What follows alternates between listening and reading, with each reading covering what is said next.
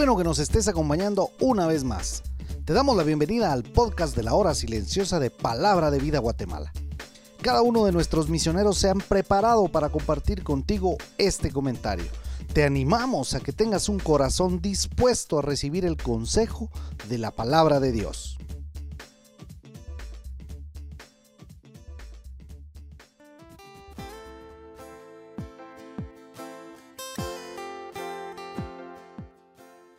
En el capítulo 7 de Hechos, Esteban está haciendo un resumen de la historia del Nuevo Testamento y está frente al consejo y líderes religiosos de Israel. Esteban había sido arrestado y acusado falsamente de blasfemar contra Dios y, contra Moisés, contra el pueblo y contra la ley, dice el capítulo 6 en los versículos 11 y 13. Probablemente estaba frente al sumo sacerdote Caifás, el mismo que dirigió el juicio injusto en contra de Jesús. Esteban, más allá de defenderse de sus acusadores, estaba dándole credibilidad a su mensaje. Realmente el contenido de su mensaje era proclamar la verdad sobre Jesús. Su enfoque fue advertir al Sanedrín de dos verdades. Primero, que Dios nunca se confinaba a un lugar como un templo. Y segundo, que los judíos siempre rechazaron a la persona que Dios enviaba. Encontramos entonces a Esteban hablando en el versículo 30 sobre el momento cuando Dios se le apareció a Moisés en la llama de fuego de una zarza en el desierto del monte Sinaí. Esto confirma que Dios, su gloria y su obra no estaban limitados a un lugar en particular.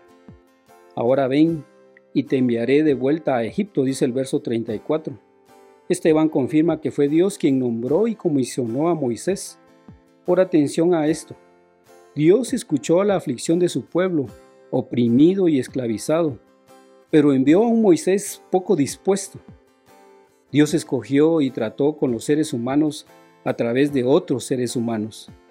¿Qué tan dispuesto estás para servir a otro como tú? A este Moisés, a quien habían rechazado, a este lo envió Dios como gobernante y libertador, dice el verso 35, haciendo prodigios y señales inconfundibles. Aunque había sido rechazado por el pueblo, Moisés seguía siendo el libertador elegido para Israel. Sin embargo, el rechazo de Israel fue continuo. Esteban dice en el verso 37, Este Moisés les dijo a los hijos de Israel, Dios hará surgir para ustedes un profeta como yo. Nota la palabra como yo, es decir, así como me levantó a mí. Moisés prometió que vendría después de él otro profeta. Pero al igual que Israel rechazó a Moisés, también rechazaron a Jesús, quien es el profeta del que Moisés habló aquí en el versículo 37. Este es aquel Moisés que estuvo en la congregación y que recibió palabras de vida para transmitirla a nosotros, dice el verso 38. Moisés, como Jesús, guió a la congregación, disfrutó de una intimidad especial con Dios y trajo la revelación de su palabra. Israel entonces por segunda vez rechazó a Moisés y la obra que Dios le comisionó. Le desecharon y en sus corazones se volvieron a Egipto, dice el verso 39. Lo reemplazaron por su propia religión hecha por el hombre, haciendo un becerro de oro, ofrecieron sacrificio al ídolo y en las obras de sus manos se regocijaron, dice el verso 40. Esteban aplicó esta misma idea al concilio a quienes hablaba. Así como Israel adoró al becerro en el desierto, así ahora ustedes adoran las obras de sus manos. Esteban va a reafirmar ahora las consecuencias del rechazo de Israel. Dios los rechazaría, pero Dios les volvió la espalda y los entregó, dice la nueva versión internacional en el verso 42. Nota que no solamente Dios se aparta de quien lo rechaza, también lo entrega. Considera esta pregunta.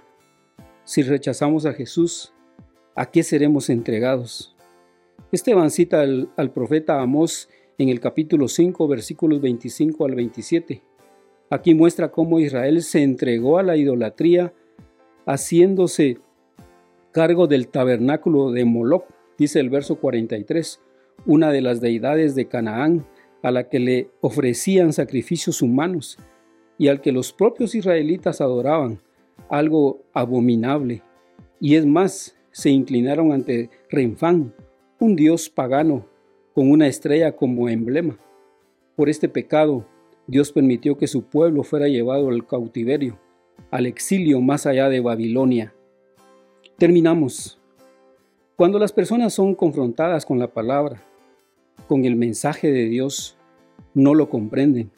Cuando se les da un libertador enviado por Dios, lo rechazan. Cuando en medio de una situación difícil se le muestra un camino mejor, prefieren inútiles ídolos. Así somos. Así es la naturaleza humana. Rebeldes, ingratos, insensatos. Pero Dios no cambia. Es inmutable. Es el mismo Dios de Moisés, escuchando la aflicción de quien lo busca. Así es nuestro gran Dios, lleno de misericordia. Por eso, vívelo. No tomes a Dios a la ligera. Todas las promesas de Dios son firmes para siempre. Ten cuidado. Es probable que con tus acciones y tus actitudes también lo estés rechazando. Te saluda Carlos Boj esperando que esta palabra te confronte y produzca cambios en tu vida. Bendiciones.